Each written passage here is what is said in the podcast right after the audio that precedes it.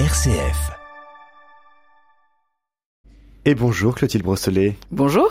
On a beaucoup parlé sur RCF de cette assemblée générale du synode sur la synodalité et vous souhaitiez y revenir ce matin. Exactement. Cette première partie du synode sur la synodalité s'est achevée à Rome le 29 octobre dernier avec la publication du rapport de synthèse. Dans ce rapport, rien de bien révolutionnaire. En une quarantaine de pages, les pères et mères synodaux ont recensé leurs points d'accord et les questions restées ouvertes. Les 81 propositions citées se concentrent sur le renforcement de la vocation missionnaire de l'Église sur les éternelles questions qui divisent, comme l'union des couples homosexuels, le mariage des prêtres, l'ordination des femmes, la situation sacramentelle des divorcés et mariés, aucune ouverture vers un changement de doctrine.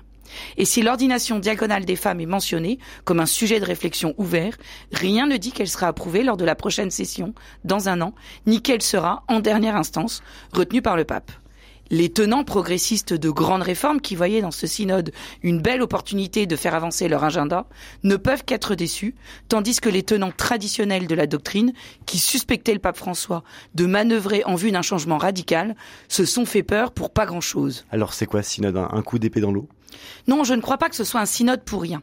Du point de vue temporel, la nécessité de réforme dans la gouvernance de l'Église a été affirmée et reconnue. Le rapport de synthèse en est fait l'écho quand il annonce la volonté de rompre avec un pouvoir trop vertical aux mains des clercs, quand il exprime la nécessité de repenser la gouvernance pour favoriser le dialogue entre la base et le sommet, ou encore quand il évoque le besoin d'une meilleure articulation entre la primauté, la collégialité et la synodalité. Toutefois, je crois que la grande réussite de cette première étape du synode ne se situe pas au niveau temporel, mais bien au niveau spirituel. Le pape François, et nous l'avions peut-être un peu vite oublié, en lançant ce synode, n'ouvrait pas la porte à la révolution, mais appelait l'Église à la conversion. Il faut se rappeler ces mots. Je cite, Le synode n'est pas un événement, mais un processus dans lequel l'ensemble du peuple de Dieu est appelé à marcher ensemble vers ce que l'Esprit Saint l'aide à discerner comme étant la volonté de Dieu pour son Église. Il faut donc lire la lettre au peuple de Dieu que les membres du synode ont publiée pour témoigner de l'expérience inédite qu'ils ont vécue lors de cette première session en faisant le bilan méthodologique de leur rencontre, cette fameuse conversation dans l'esprit qui alterne tant de prises de parole, de silence et de prière, ils insistent sur la qualité de l'écoute qui a régné entre eux. Ils ont appris à marcher ensemble en s'appuyant sur l'expérience des uns et des autres, tout en découvrant l'universalité de l'Église. Ils n'ont pu vivre cette communion que parce qu'ils se sont mis à l'écoute de la parole de Dieu et de ce que l'Esprit Saint veut pour l'Église. J'avoue que Clotilde, quand vous entend ce matin, j'ai l'impression que vous avez été surprise. Mais complètement, et je dois faire mon mea culpa. Je n'avais pas compris le but de ce synode et je craignais qu'il ne soit une occasion de déchirement et de division dans l'Église.